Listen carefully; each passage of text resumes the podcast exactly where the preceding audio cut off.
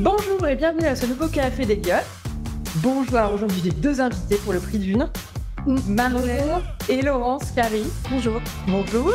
Euh, bienvenue, on est accueillis à ma pièce Bellecour aujourd'hui, euh, dans ces jolis locaux. Euh, c'est une maison d'hôtes pour entreprises, donc on organise des séminaires et des événements. Et donc je suis très heureuse de recevoir deux lyonnaises de, de, de choix. Vous avez créé une marque de maroquinerie personnalisable.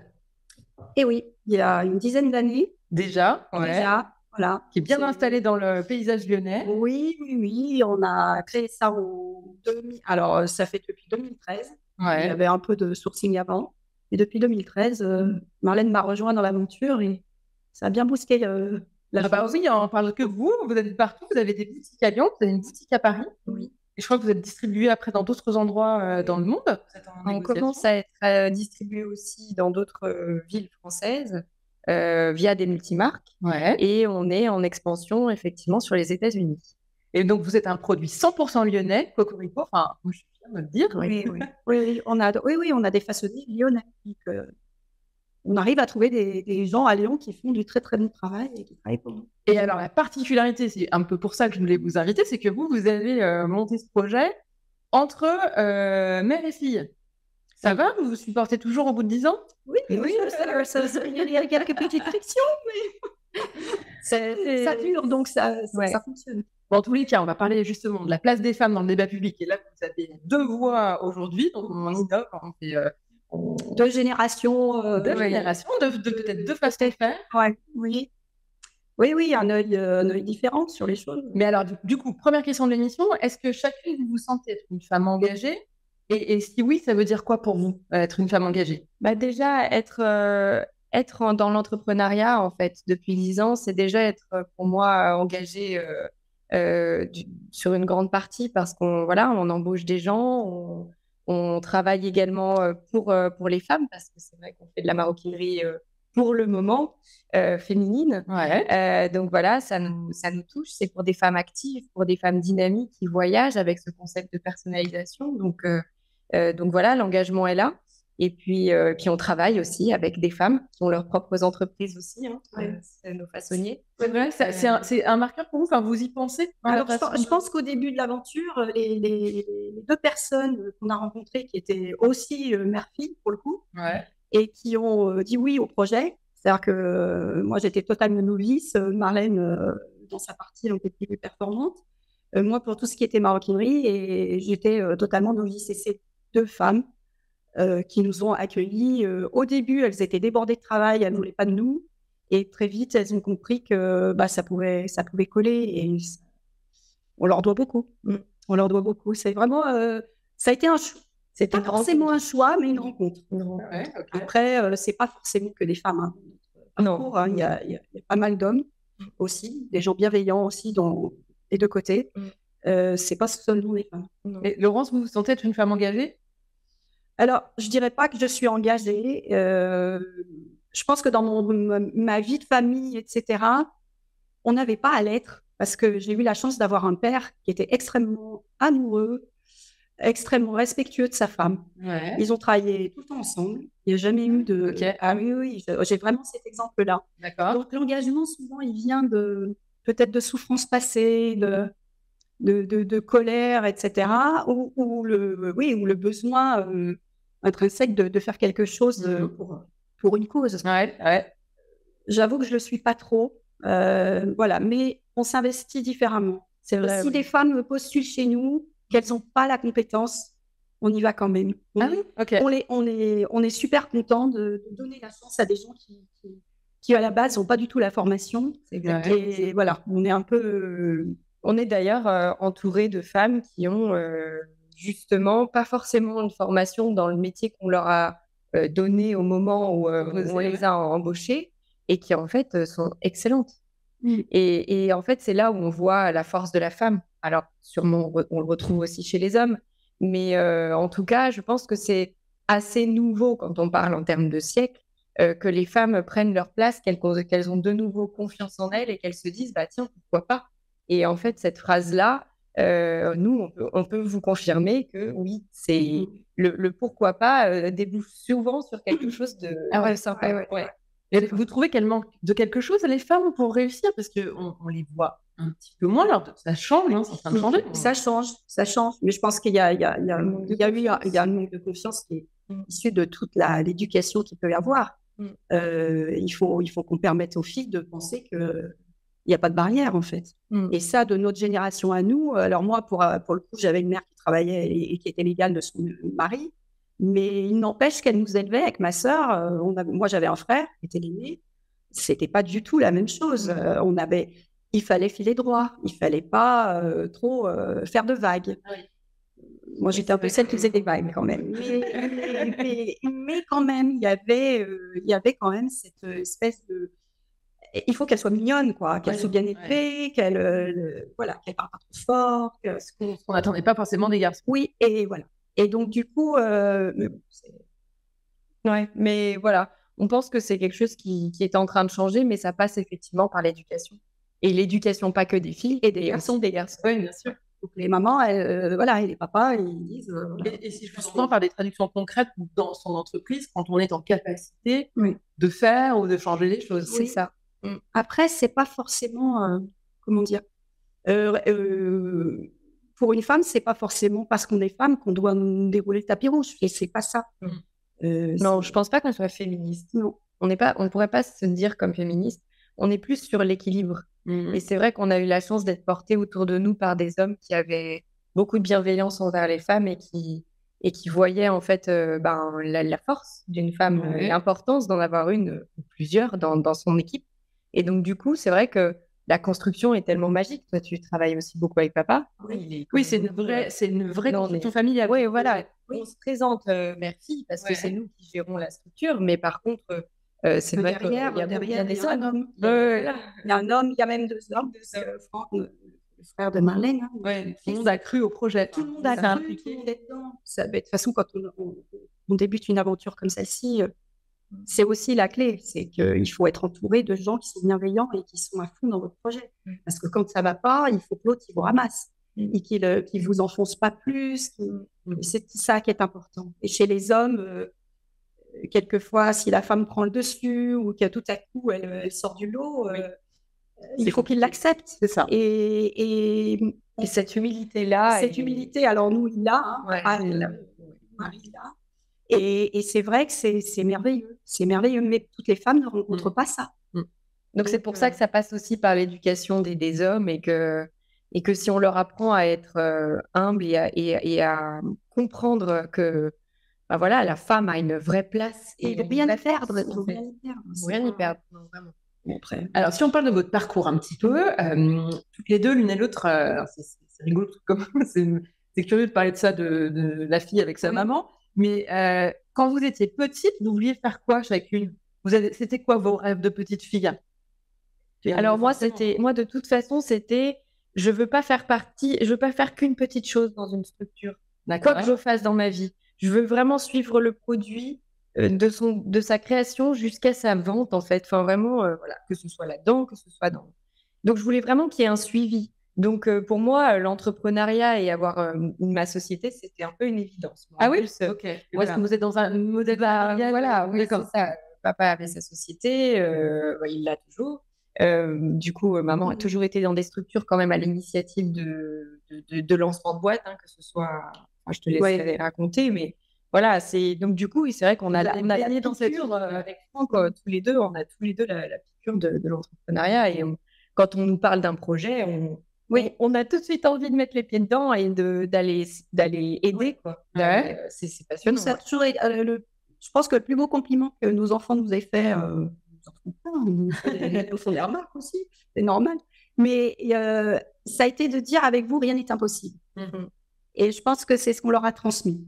C'est euh, pas l'argent pour l'argent, jamais. Mhm. Euh, des valeurs, le respect des autres. Euh, même si j'en ai plus, euh, je méprise pas les gens, c'est jamais. Et mais par contre, s'ils ont envie de tenter, ils tentent.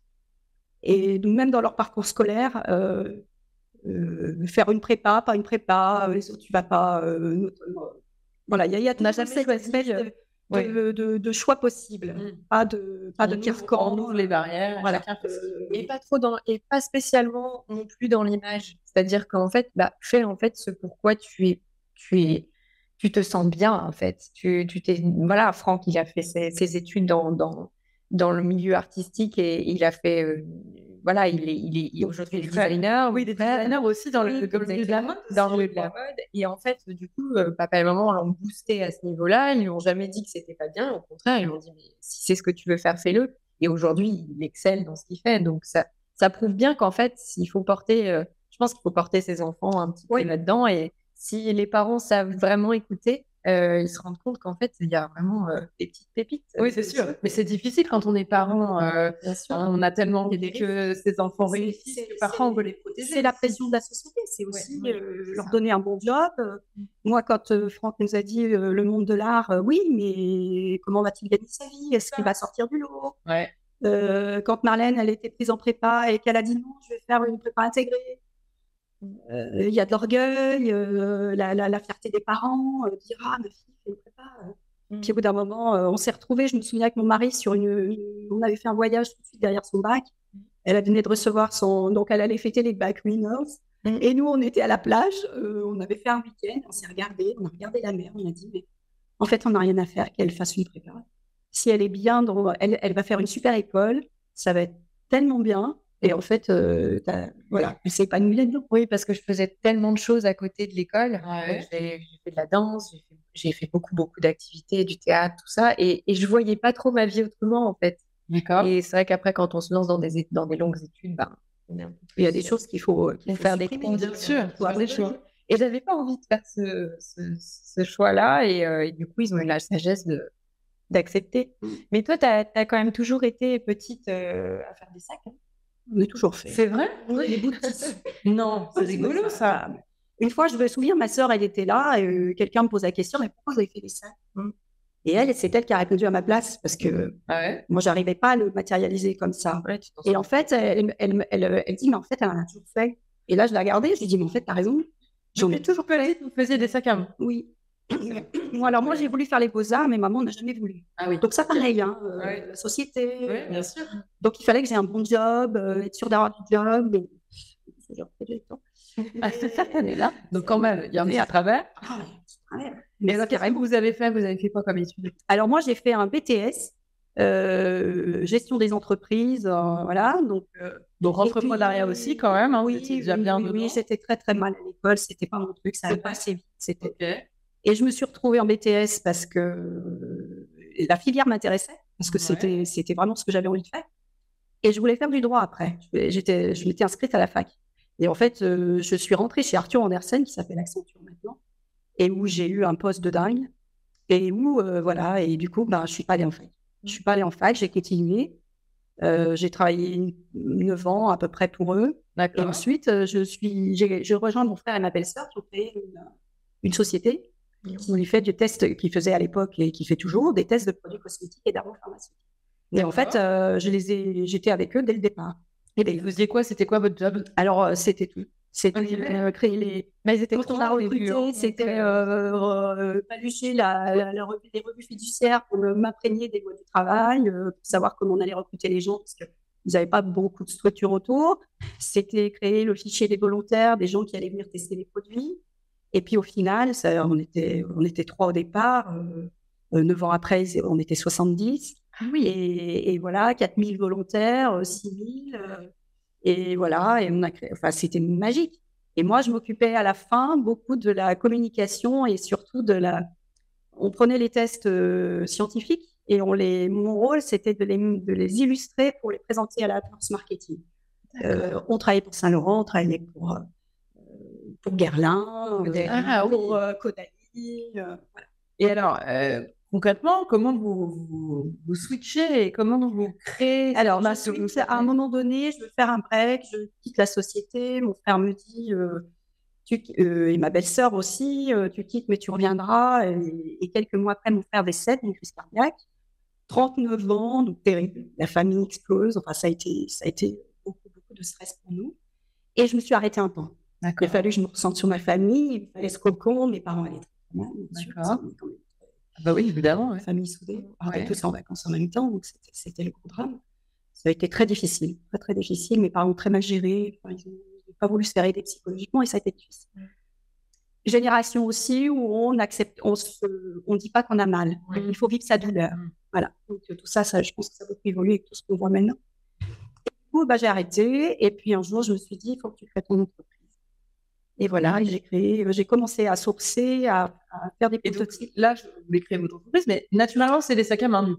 Naturellement, c'est des sacs à main. C'est vrai, c'est une évidence, ça. Eh ben c'était matière noble. Donc, euh, du coup, le cuir, c'était un peu une évidence. C'est, en fait, c'est un objet, ouais, c'est un objet en 3D.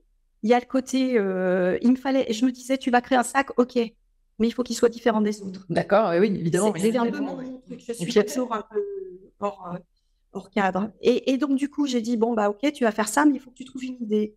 Et en, et en discutant, en brainstormant avec des copines, j'ai dit, voilà, dites-moi les qualités, les défauts de votre sac, hop, hop, hop. Et à la fin, je leur dis, voilà, moi, je vous présente. Hop, je l'avais posé, je l'avais bidouillé moi-même. Et voilà, et j'ai dit, bah, on va enlever le rabat, on va, vous allez le faire naviguer d'un modèle à l'autre avec des formats différents. Il a regardé, c'est génial. OK.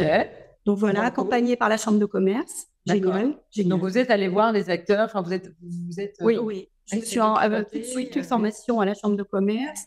Euh, le centre technique du cuir qui, qui me reçoit une fille du marketing de Paris qui vient, qui, qui, euh, est présente. sur le centre national du cuir. on a un centre national le centre technique du cuir. Oui, on a et ils analysent euh, si, vous avez, voilà, si les sociétés ont des problèmes, des gens comme moi qui ont des problèmes, par exemple, sur un cuir qui, qui, réagit mal, un renfort, etc., ils vont faire une.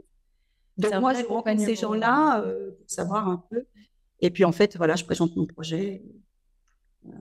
Et là, ça, et ça part. Euh, ça part. Euh, ça part. Alors, ça part. Comment ça fonctionne? Je crois que la première vente privée, en fait, elle a, elle a fait produire euh, quelques pièces. Donc, elle mmh. avait trouvé des, des petits façonniers hein, qui, qui l'ont soutenu, qui l'ont suivi. Et puis après, bah, ça, on a fait une première vente privée et qui a été.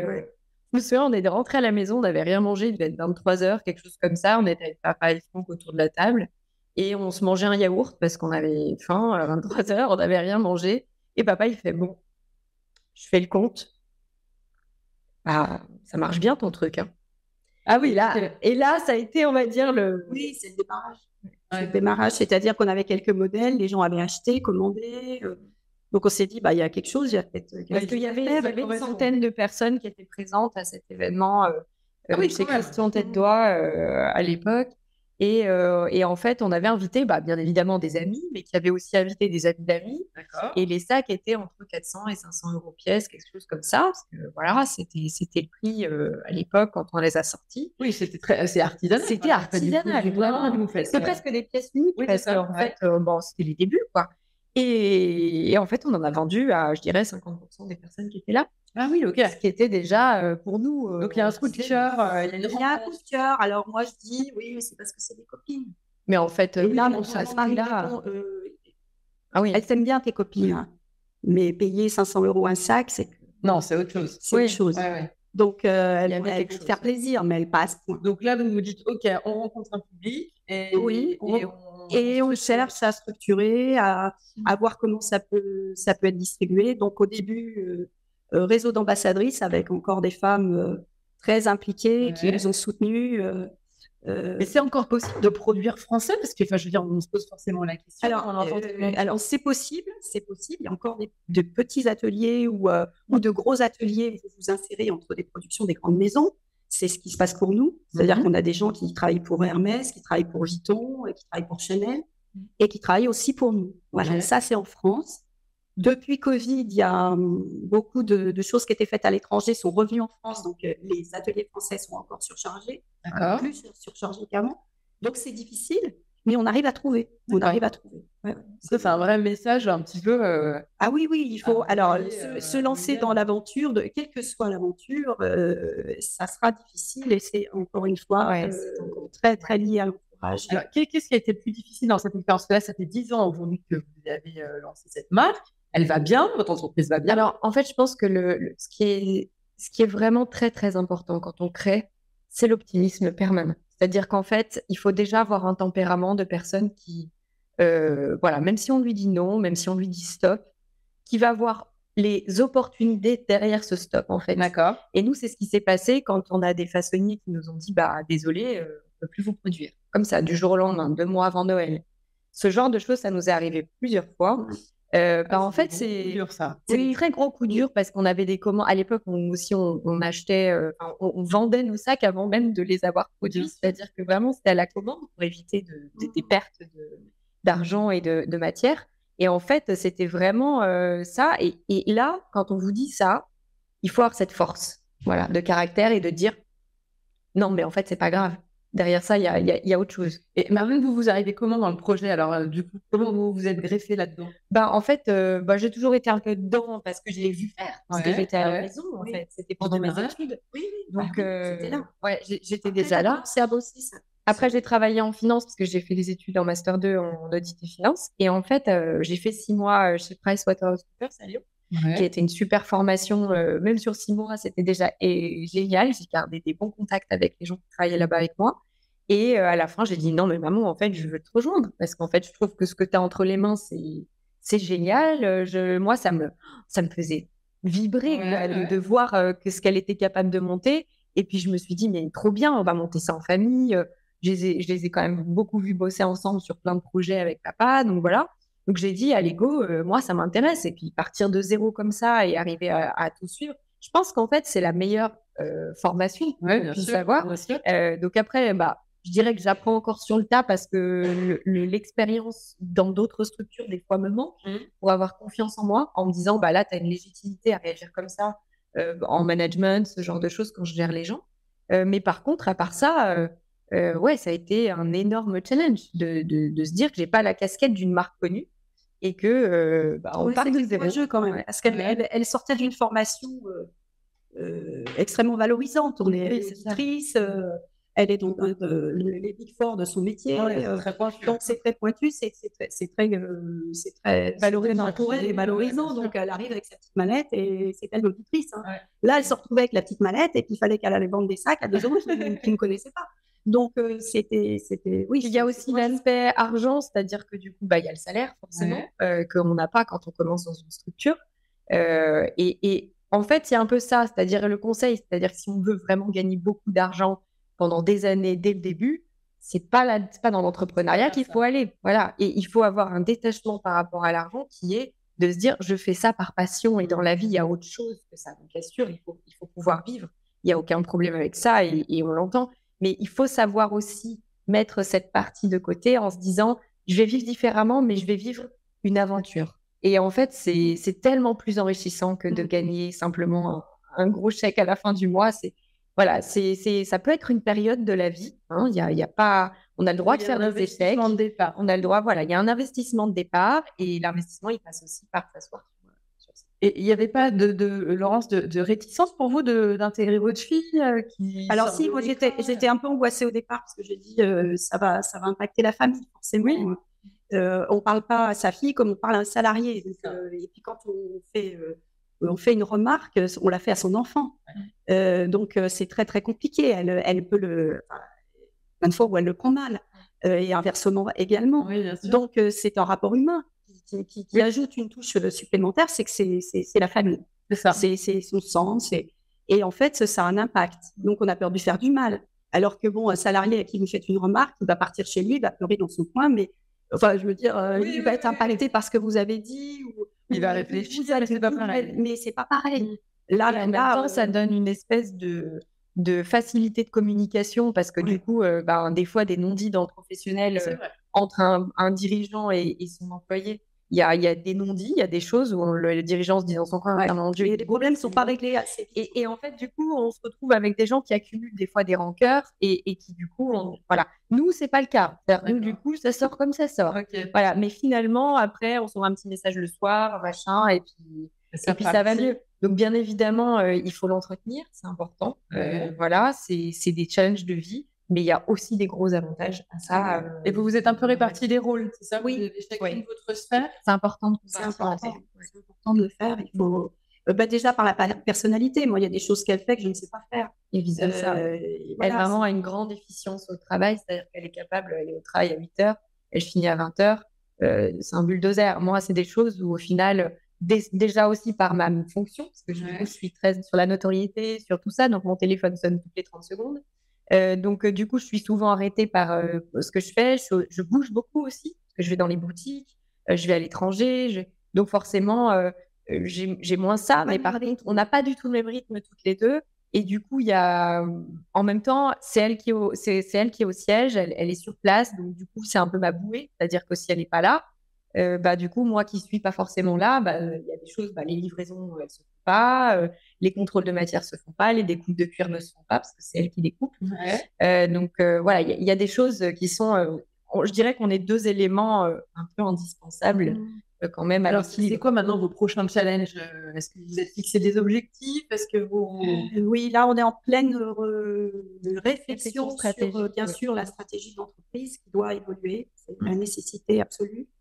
il faut recruter. Donc là, on est en train de rencontrer des gens, encore des femmes quand même, qui nous ont contactés et, et, qui vont nous accompagner là dans, les, dans, les, dans le mois qui vient. Hein. Ça va être là, c'est important ce qui se passe. Ça va être très très important. On a, on a TF1 qui nous a TF1 grand reportage qui nous suit depuis le mois d'octobre euh, et qui fait un reportage euh, ouais, de bien 25 minutes sur nous, sur la famille, sur euh, l'expansion sur les États-Unis. Donc, ils nous ont suivi à New York il y, a, deux semaines. Et ils seront également présents à notre anniversaire des 10 ans le 25 mai prochain. ils seront présents pour clôturer le reportage avec toute la famille présente, les meilleurs clients, enfin les clients qui, sont, qui seront pourront être présents, euh, donc concrètement, euh, donc là aujourd'hui, ça c'est la prochaine étape. Quel, quel conseil Donc j'entends aussi qu'il faut sans arrêt se re-questionner finalement. Euh, c'est pas constamment on re-questionne son En fait, c'est une dans le monde dans lequel on vit, c'est du test permanent. Encore plus dans de la, du commerce. C'est-à-dire qu'en fait, Internet n'est pas la solution parfaite pour tous les business. le commerce de proximité n'est pas la solution parfaite pour tous les commerces. voilà, c'est vraiment il faut arriver à tester des choses et et en fonction de son produit, en fonction de sa façon de fonctionner, de, de son, de, de son, euh, voilà, de, de, son persona, de sa, cible, et ben du coup, on va adapter notre stratégie en fonction du contexte. Et alors, quel conseil vous donneriez aux jeunes qui nous écoutent mmh. euh, et qui ont peut-être euh, le doux rêve de lancer, elles ont un petit projet, elles ont une idée en tête, elles voudraient alors, lancer un projet? si, elles l'ont, il faut y aller. Ouais. Et il faut y aller, il faut regarder euh, la même chose. On, redit, mais c'est extrêmement important, l'entourage. Hmm. Si l'entourage est capable de l'assumer, de, le soutenir, parce que quand il y a des coups de... On fait quoi? On change d'entourage? On change, euh, bah, c'est, si, si, le projet, il est, il est, il est un, entre guillemets, quelque chose qu'on a envie de faire pour, pour, être heureux dans sa vie, bah oui, hmm. quelque part, oui. Alors ça peut être, ça, peut, être euh, une sœur, ça peut être un mari, ça peut être euh, mais il faut quelqu'un autour, il faut euh, quand même quelques personnes qui croient en vous. Moi, je, crois, enfin en l'ayant vu de près et en l'ayant constaté aussi par la famille autour, qui est, qui est, extrêmement. Il y, a, y, a, des chefs d'entreprise, puisque mon frère l'était, mm. avec ma belle-sœur, c'est, ça impacte la famille, hein, ça impacte, ça impacte, ça impacte, ça impacte le couple. Et c'est pour ça qu'il faut que le, L'entourage soit convaincu. L'entourage soit convaincu et soit, et soit capable de la suivre. Parce que c'est pas anodin. Et moi, je veux pas dire aux gens, euh, voilà, il, faut, il faut y aller et, et c'est un prix. C'est un prix. Ouais, bien sûr.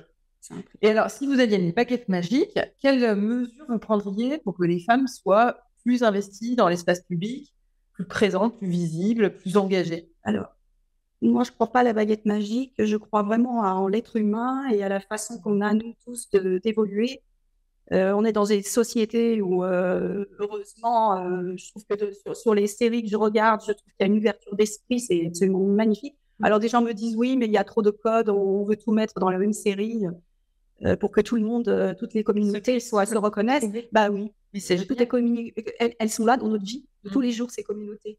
Donc, il faut qu'elle soit intégrée au film. Il n'y a pas de raison Donc, ça, passe par la ça, visibilité. Ça passe par la euh, visibilité. moi, c'est les mêmes. Euh, alors, il y a la visibilité et du coup aussi par l'éducation. Parce qu'en mhm. fait, même quand on voit sur ces plateformes, Netflix, ces séries, tout ça, c'est la nouvelle plateforme d'éducation des, jeunes aujourd'hui. Et, la, normalité, ça soit la, normalité, la, la, la, la vraie vie. que les gens ne soient pas dans le, dans le mensonge de ce qu'ils sont, dans le dans les, les envies qu'ils ont, euh, qu'ils ont de, de, de, créer justement quelque chose, alors qu'on voudrait les cantonner. Et la mise en la, la, la, dame au foyer, avec qui a ses enfants, euh, et ben non. Euh, Moi, mon mari, il n'a jamais fait autant des courses. Que... et il m'a- et il m'a répondu, il m'a dit, tu l'as fait pendant 20 ans, je peux le faire un peu quand même. Ouais, ouais. Voilà. Il faut qu'ils soient tous capables de dire ça. Ouais. Et c'est pas le. La femme ne doit pas euh, réussir parce qu'elle elle, elle, elle aucun. Elle elle est comme, les- comme un homme. Il faut qu'elle prouve qu'elle va y arriver, qu'elle saisisse les chances qui lui sont proposées. Mais c'est pas un dû, ce que je veux dire. Il ne faut surtout pas rentrer là-dedans. Je pense qu'on est égaux. Et, et l'égalité, il y a encore un peu de boulot, hein, c'est sûr. Mais je trouve qu'on y va quand même. On y va. Oui, en France, on est quand même. euh, on a de la chance. Mm. On a de la chance, on s'en rend pas compte. Moi, je sais que je voyage beaucoup et euh, je vois beaucoup comment ça se passe ailleurs. Et quand je rentre, je me dis, mais mon Dieu, mais qu'est-ce qu'on a de la chance? C'est magique. droit de dire que ça ne me plaît pas déjà. Ouais, Externaliser. Exactement. Combien de femmes peuvent le faire sur la planète? Et oui, exactement. En tout cas, on va se quitter sur cette note d'optimisme, j'en parle bien. Euh, merci beaucoup d'avoir pris euh, le temps de prendre cette avec nous ce matin, euh, dans ce format original double, double invité. Euh, J'espère que ça vous aura plu et je vous remercie de nous avoir suivis. Euh, je vous souhaite une bonne semaine à tous et je vous donne rendez-vous la semaine prochaine pour un prochain Café des Lyonnes. Bonne semaine, merci, au revoir. Au revoir.